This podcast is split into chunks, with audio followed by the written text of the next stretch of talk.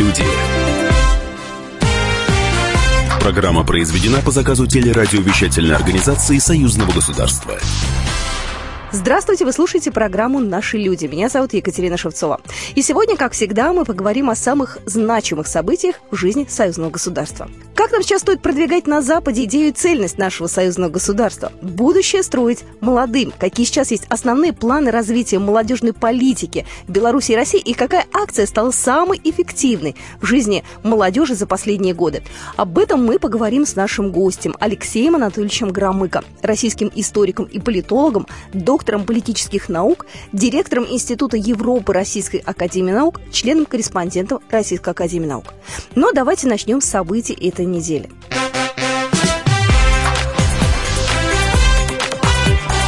Главное за неделю. Главы России и Беларуси проведут встречу в ближайшие дни. Об этом в интервью журналистам заявил Александр Лукашенко. Встреча состоится в районе 14 мая. Мы уже об этом договорились. В июне мы планируем провести заседание Высшего Государственного Совета. Я думаю, где-то в третьей декаде число определим, но уже тоже в наших графиках и президента России, и в моем заседании Высшего Госсовета числится в Минске. По словам президента Беларуси, на встрече планируется обсудить состояние и перспективы двусторонних отношений, ну и также будут затронуты и проблемные вопросы предложила провести эту встречу российская сторона, я, конечно, буду с интересом ее ждать и хотел бы услышать, какие есть все-таки вопросы, может быть, у Российской Федерации. Мы же тоже не святые. Могут быть и к нам вопросы, а может быть и претензии. Мы готовы, за словом переговоров, их обсуждать. Напомню, 14 мая в Сочи пройдет заседание Высшего Евразийского экономического совета. И вот на нем главы государств будут обсуждать актуальную повестку дня, дальнейшее развитие интеграционного объединения и перспективы углубления взаимодействия по ряду направлений. Также на этой неделе президент Беларуси Александр Лукашенко поздравил Дмитрия Медведева с назначением на должность председателя правительства Российской Федерации. Президент Беларуси отметил, что в республике высоко ценит партнерские отношения с Россией и пожелал Дмитрию Медведеву здоровья, удачи и реализации всех планов. На этой неделе состоялось торжественное открытие третьего трудового семестра для молодежи Витебской области. Церемония открытия прошла в Витебском областном музее Герой Советского Союза Миная Шмырева с участием представителей местных органов власти, ветеранов студотрядского движения, представителей Белорусского республиканского союза молодежи и многих других. Студенты из Витебской области в третьем трудовом семестре будут работать не только в Беларуси и России, но и в других странах. Более 300 договоров уже заключено, подготовлено около 5000 рабочих мест. Об этом нам рассказала второй секретарь ЦК Белорусского республиканского союза молодежи Элина Брага. Традиционно ребята будут трудиться в Республике Беларусь, но, конечно же, мы налаживаем контакты, связи с нашими партнерами, это Российской Федерацией, Республикой Польши, поэтому мы расширяем свои горизонты. Сейчас уже записались в рамках акции «Выбираем студотряд» порядка 20 тысяч молодежи для работы этим летом. Молодые люди смогут поработать в составе строительных, сельскохозяйственных, педагогических, экологических, сервисных и медицинских отрядов. На этой неделе стало известно, что белорусский город Барановича станет городом-побратимом с российским Магаданом. Об этом сообщила Белта. Партнерское соглашение планируется подписать уже во время празднования Дня города Барановичи, который пройдет 19-20 э, мая. Ну и города будут развивать сотрудничество в сфере экономики, торговли, образования, культуры, туризма и других сферах. Мы продолжаем наш эфир. У нас сегодня в студии гость Алексей Анатольевич Громыко, российский историк, политолог, доктор политических наук, директор Института Европы Российской Академии Наук, член-корреспондент Российской Академии Наук. Алексей Анатольевич, здравствуйте. Здравствуйте. Также со мной в студии Максим Чижиков, обозреватель журнала «Союзное государство». Максим, здравствуй. Здравствуйте. Алексей Анатольевич, не так давно президент Беларуси Александр Лукашенко обратился с ежегодным посланием белорусскому народу к национальному собранию. И вот среди тем, которые затронул президент, либерализация условий для ведения бизнеса, также поощрение деловой инициативы и развитие цифровой экономики. Вот как вы считаете, в этих сферах Беларусь действительно сделала прорыв? И можно ли сказать, что благодаря именно этому о Беларуси в мире и Европе стали говорить по-другому? Я думаю, что сейчас э, обе наши страны находятся перед вызовом э, цифровой экономики. Об этом говорят очень много. Э, эти все фразы и тезисы вставлены в планы э, экономического развития наших стран. И ясно, что без э, цифровизации сейчас мало какая сфера нашей жизни может активно развиваться. То, что в Беларуси этот вопрос э, поднят на общегосударственный уровень, и что цифровизация стоит в приоритетах развития страны, это абсолютно верно. Беларусь уже по многим позициям считается в группе стран, где, где цифровизация в той или иной отрасли, э, сфере жизни присутствует достаточно очевидно и явно, так что и для каждой отдельно взятой страны, будь то Россия или Беларусь, или союзное государство, э, это вопрос, вопрос не только экономического и социального развития, но и, безусловно, вопрос э, в том числе внутренней безопасности. Алексей Анатольевич, как вы считаете, вот как нам сейчас стоит продвигать на Западе идею и целостность нашего союзного государства? Сейчас против нас ведется информационная война, и явно будут какие-то провокации, которые будут нацелены в первую очередь на то, чтобы испортить имидж союзного государства в Европе. Вот что нам делать? Мне кажется, что любой такой э, перспективный и жизнеспособный проект не должен зависеть э, от отношение э, к нему со стороны третьих стран или сторон. Э, в первую очередь этот проект государства, входящие в него, это можно сказать и про Евразийский экономический союз, и про ОДКБ, и про, и про ШОС, мы эти проекты строим для себя. Я думаю, нам, тем более в наше время, надо не столь сильно полагаться на Э, отношение э, извне к этим а, проектам, а, а делать все, чтобы стрессоустойчивость этих проектов, да, и в экономическом, и в социальном, в военном а, плане, чтобы эта стрессоустойчивость была сильной. Вот посмотрите на Евросоюз, репутация его как никогда в последние годы была подмочена с самых разных точек зрения, но это организация, которая накопив за предыдущие 60 лет достаточно э, большой опыт по преодолению кризисов, э, не, несмотря на все прогнозы по развалу или еврозоны, или, или Евросоюза, но э, более или менее справляется с этими вызовами. И более того, они переходят в наступление, они создают структуру по противодействию так называемому информационному влиянию, например, России в странах Э, Евросоюза. Э, то есть э, вот в этом смысле, я думаю, надо брать пример и решать одновременно свои внутренние вопросы и не забывать о том, что внешний фон в настоящее время в самом деле неблагоприятный, но это не значит, что не надо бороться за зрителей, слушателей или э, просто тех людей, которые разбираются хотя бы чуть-чуть в международных отношениях, во внутренней, внешней политике России и э, Белоруссии и э, делать ставку на э, взаимопонимание их. И как мне э, кажется, то противодействие, с которым э, в последние годы, там, особенно месяцы, э, сталкивались в Беларуси, тем более в России, это противодействие как раз было вызвано тем, что у нас есть не только про, про проблемы на постсоветском пространстве, но достаточно большие успехи и достижения. Поэтому э, те, кто, кому это не нравится, кто в свое время провозглашал, что Э, интеграция на постсоветском э, пространстве допущена не будет, что это якобы может привести к возрождению э, некого сильного противовеса, в том числе с Соединенным Штатам на международной арене. Мне кажется, что вот э, этот, э, так скажем, информационный накат, он вызван-то больше не нашими проблемами, а тем, что у наших интеграционных проектов есть перспектива. Так что за это надо держаться, быть оптимистичным и э, пытаться достичь своих целей. Ну что же, а мы продолжим программу «Наши люди» через две минуты.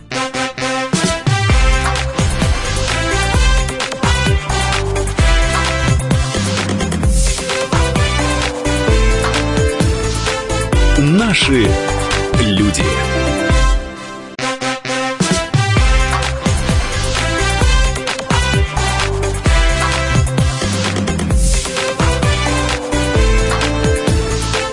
Наши люди.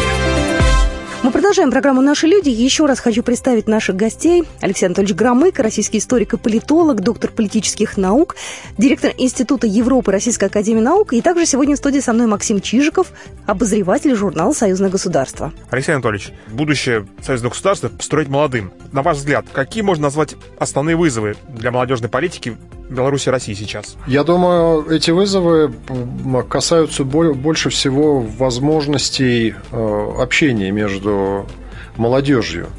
Э, у нас очень большие нерешенные вопросы э, по площадкам, на которых молодежь может общаться друг с другом. Причем это касается не столько не столько, ну, например, э, членов Российской Белорусской Академии или экспертов. Э, экспертные круги встречаются, и как раз, э, как мне представляется, возможности этих встреч растут в последнее время.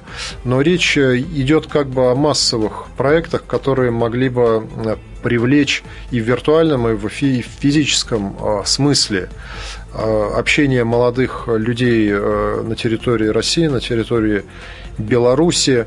Э, и здесь, мне кажется, огромный ресурс, который не выработан. Вот создание молодежной палаты – это все-таки вот шаг в правильном направлении. Это идея максимальное облегчение и введение даже каких-нибудь дополнительных льгот для того, чтобы молодые люди из России могли обучаться на всех уровнях в Беларуси и наоборот, э, вот это тоже шаг в правильном э, направлении. Какие-то мобильные приложения, которые могут легко использоваться молодыми людьми и, и служат для э, того, чтобы они находились в одном информационном поле это очень э, важно. Например, эм, волонтеры. Э, движение сейчас в России стало действительно массовым в последние года, и толчок был дан и Олимпийским э, играм, и играми в Сочи, и э, чемпионату мира по хоккею. И, естественно, в этом году, я думаю, волонтерское движение в России покажет как никогда свой масштаб и вовлеченность молодых людей. Вот мне кажется, что так как в Беларуси этому уделяет тоже очень большое внимание, то Э, сотрудничество волонтерских движений очень э, важно. В наших двух странах очень сильно развиты поисковые отряды, э, молодежные движения, которые занимаются реконструкцией исторической памяти, в первую очередь, связанной с Великой Отечественной. Так что здесь, э, мне кажется, масса вещей, которые не надо выдумывать или а, придумывать, а предлагать просто молодым людям возможности а, для того, чтобы вместе интересно что-то делать. Летние лагеря, школы, но да, с этим надо работать, и стихийно эти процессы могут происходить, но если мы хотим добиться достаточно быстрого эффекта, то, ну, как говорится, и в частном секторе, и в государственном надо предпринимать системные и последовательные усилия. Ну, в этом плане в Москве и в Минске огромное количество встреч, конкурсов, о чем вы только что вы сказали. А также Институт Европы Российской Академии Наук с партнерами проводит сейчас конкурс молодых экспертов-международников Союзного государства России и Беларуси. На ваш взгляд, э, насколько близки нынешней молодежи идеи нашей кооперации и как они видят будущее союзного государства?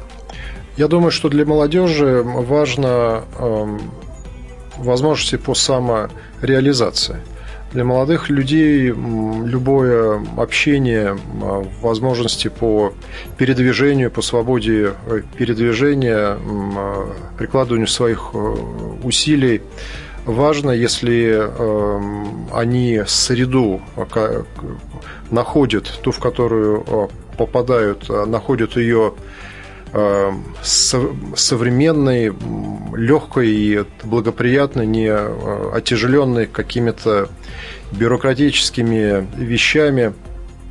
И в этом э, смысле, насколько я это вижу, и в России, и в Беларуси, молодые люди очень подвижны, э, очень хорошо в своей массе знают, чего они хотят, понимают, что в жизни у них будет много перипетий в профессиональном плане, в плане изменения ситуации.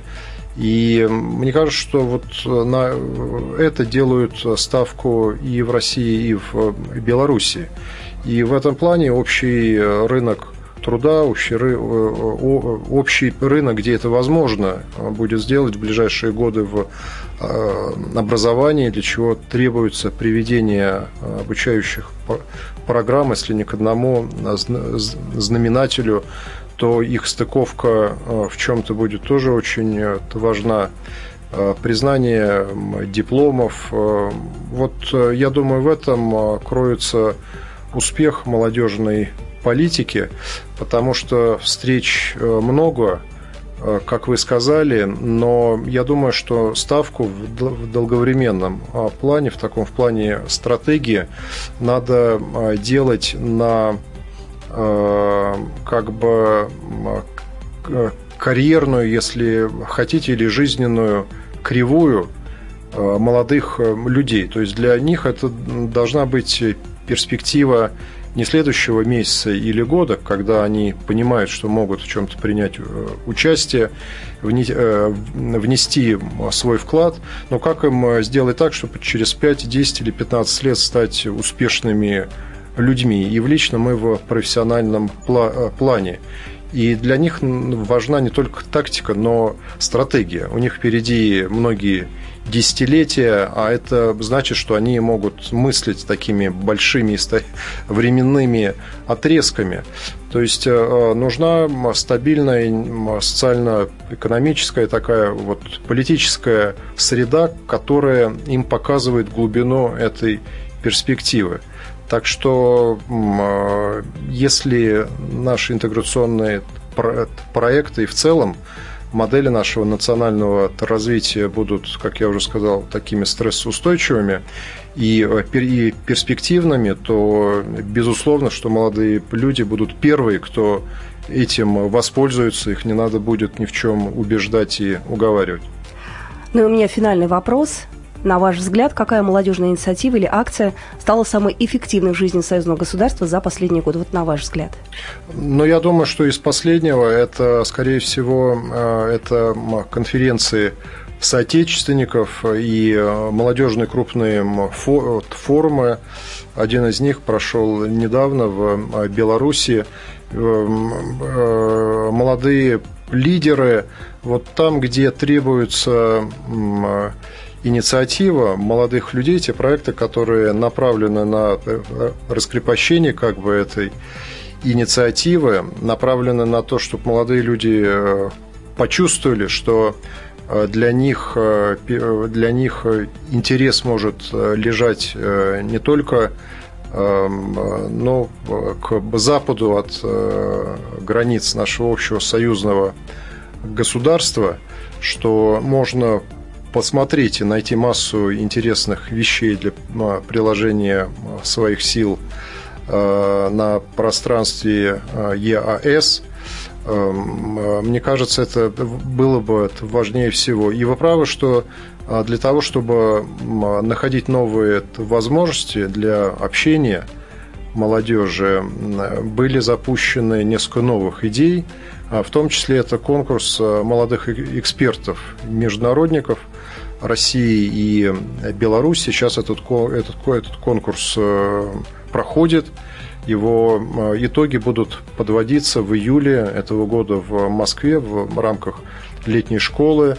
Э, будут выбираться победители этого конкурса. В нем могут принимать участие все молодые люди до, до 35 лет включительно на 1 августа этого года, а в следующем году мы думаем поднять э, этот э, конкурс до уровня СНГ. Э, ядро как бы будет оставаться союзное государство, но к этому конкурсу прибавится и присоединятся еще 6-7 стран. Эм, вот мне кажется, что если из года в год э, наращивать э, масштабы этих проектов, Причем делать ставку не просто на то, что если вы вкладываете больше средств, то масштабы проектов растут и отдача от них становится больше. Здесь нет жесткой зависимости, но если молодым людям дать возможность почувствовать, что данный проект им интересен, их не надо будет в следующий раз специально разыскивать, вкладывать деньги в рекламу или в убеждения. Молодые люди сами будут чувствовать, где, где им интересно прикладывать свои усилия. Ну что же, а мы продолжим программу «Наши люди» через две минуты.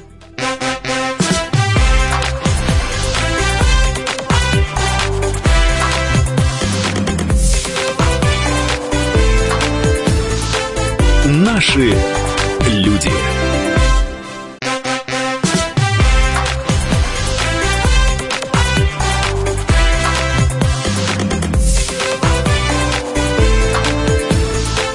Наши люди. Мы продолжаем программу «Наши люди». Напомню, что сегодня в студии с нами Алексей Анатольевич Громыко, российский историк и политолог, директор Института Европы Российской Академии Наук, доктор политических наук. Поговорим о вашем дедушке знаменитом. Да, все-таки действительно 28 лет в должности министра иностранных э, дел – это самое долгое в 20 веке, наверное, в мире вот, нахождение на должности. И мистер нет, все это знают, прекрасный Карибский кризис. Э, тогда мир стоял на пороге Третьей мировой войны. И сейчас есть некое повторение этого сценария в других обстоятельствах, с другими персонажами, но фактически опять та же самая холодная война. Э, теперь только у нас Сирия стоит да, вот в качестве такой разменной карты.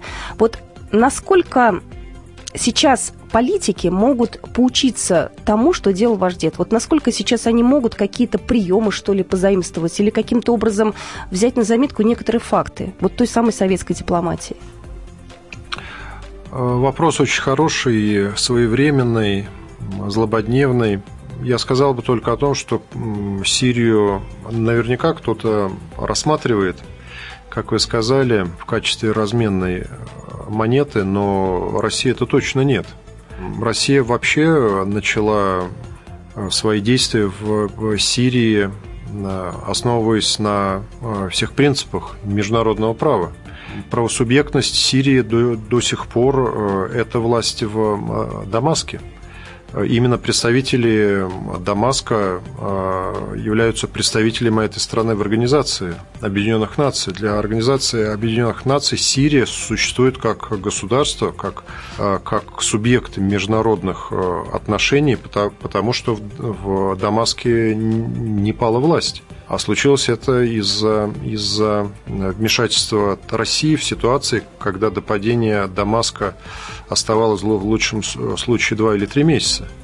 А, я думаю, что для советской дипломатии, как и для российской в наше время, важно, чтобы какие бы действия страна не предпринимала, чтобы эти действия соответствовали международному праву в мире – надо стремиться к тому, к чему а, стремился, а, насколько я об этом могу судить, и Андрей Андреевич а, Громыко, это к тому, что дипломатия для того и есть, чтобы не, чтобы не допустить военного решения проблемы.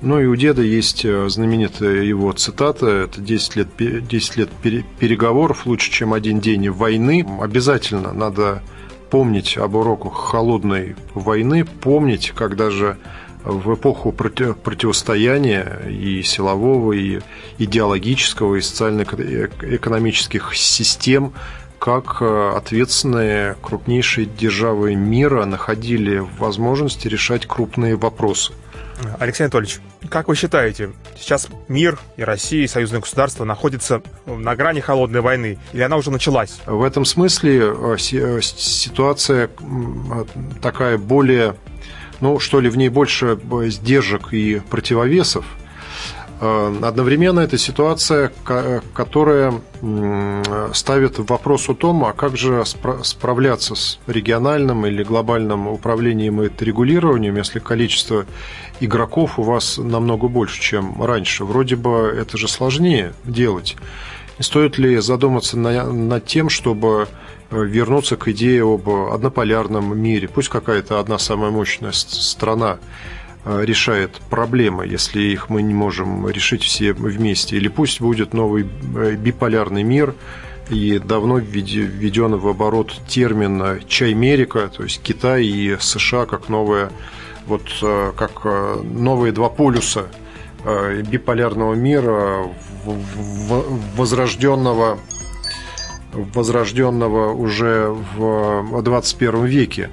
Но э, мне кажется, что эти рассуждения все только еще дальше нас заводят в тупик, э, так как полицентризм – это не выдумка, это объективные законы развития, и 21 век, хотим мы это или нет, но будет и дальше вести к относительному снижению веса э, и Соединенных Штатов, и э, самых крупных стран Евросоюза. Для России это тоже вызов, э, потому что сейчас мы сталкиваемся с проблемой по, ну, например, увеличению доли России в глобальном ВВП, в распространении мягкой силы России, в том, как диверсифицировать ее политику и внешнюю, и экономическую, э, когда мы сталкиваемся с э, санкционной, э, информационной, политической войной против России со стороны ряда самых крупных и влиятельных стран мира – но вот в этой э, ситуации, как мне э, представляется, надо держать удар, э, надо развивать всяческие интеграционные проекты на постсоветском пространстве, надо работать, как это делали в советское время с государствами не только по своим границам, что, конечно, исключительно важно, и не только с теми, кого раньше принято называть было великие державы, но работать на стратегическую глубиной, с державами э, среднего калибра и небольшими, потому что все из них являются, например, членами Организации Объединенных Наций, и там голос каждой страны, он э, равновелик. А, если только, так сказать, если, вы, если вынести за скобку постоянных членов Совбеза, а, и там любое государство может э, рано или поздно войти в Совбез как непостоянный член на два года.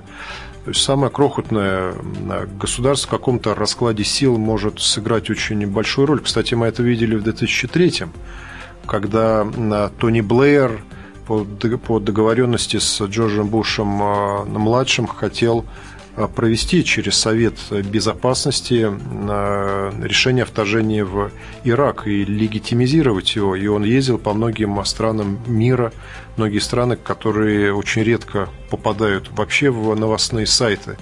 Мы о них слышим мало. Но для решения крупных вопросов голос каждой страны может быть важен.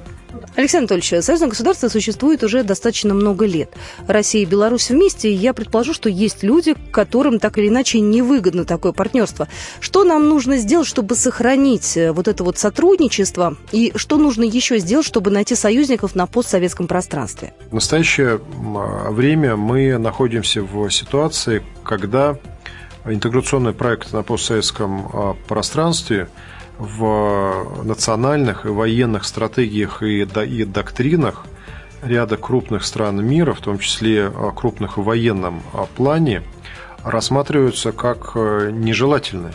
Это и Соединенные Штаты, и Великобритания, страны, в которых а, считается, что если англосаксонский мир или в целом коллективный Запад не сможет и в 21 веке обеспечить себе командные высоты в мировой политике, в мировой э, экономике, тогда якобы будет поставлено под угрозу так называемый либеральный международный порядок. А если его не будет, то США их союзники и дальше будут терять свое влияние. А мы видим на примере Евросоюза, что очень серьезные проблемы происходят, в общем-то, на пространстве, которое мы привыкли воспринимать как, может быть, наиболее стабильное и благополучное на, на планете. Это и Соединенные Штаты сами, где политическая система сейчас плохо функционирует, потому что никогда у них не было после гражданской войны в 19 веке а, э, ситуации стенка на стенку, когда не признавались э, результаты выборов и э, брался курс действительно на политическое уничтожение своих оппонентов. Не было ситуации, когда из Евросоюза выходила какая-либо страна. Ясно, что наши а, партнеры, как продолжает и политическое руководство России называть все страны, а партнеры будут предпринимать э, усилия для того, чтобы э, не допустить э, дальнейшего перераспределения сил в мире. Естественно, кто будет на как бы этой линии огня, ну, назовем его политического или идеологического огня в первую очередь. Это, конечно же, союзное государство России и Беларуси, это э, Евразийский экономический э, союз, это ОДКБ.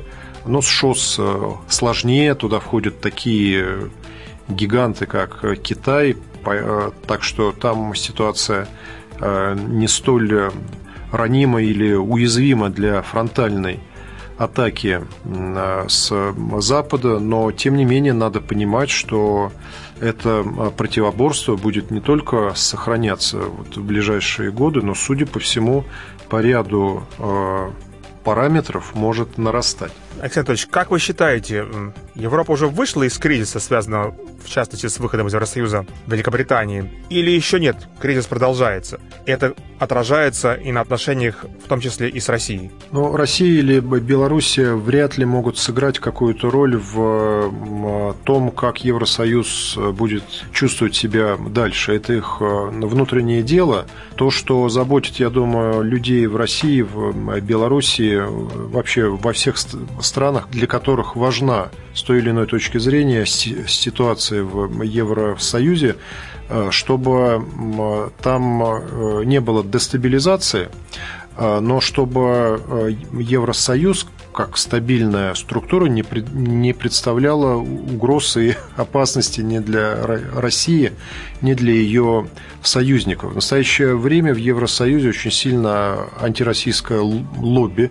Это не значит, что у них тотальная монополия на ближайшее будущее отношения России и Евросоюза.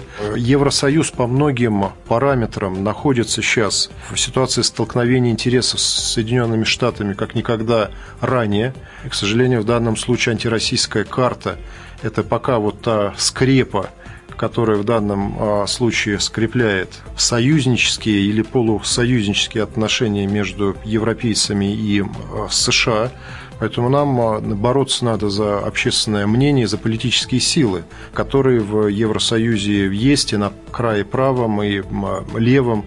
Мы же видим, даже в Великобритании второй по значению политик в стране, лидер либористской партии Джереми Корбин, он выступает с сомнениями по поводу дела Скрипаля, по поводу бомбежек Сирии, несмотря на то, что тут же подвергается нападкам в прессе. Тем не менее, эти люди есть, и работать с ними надо. Алексей Анатольевич, спасибо вам большое, что пришли. Спасибо вам огромное. До свидания.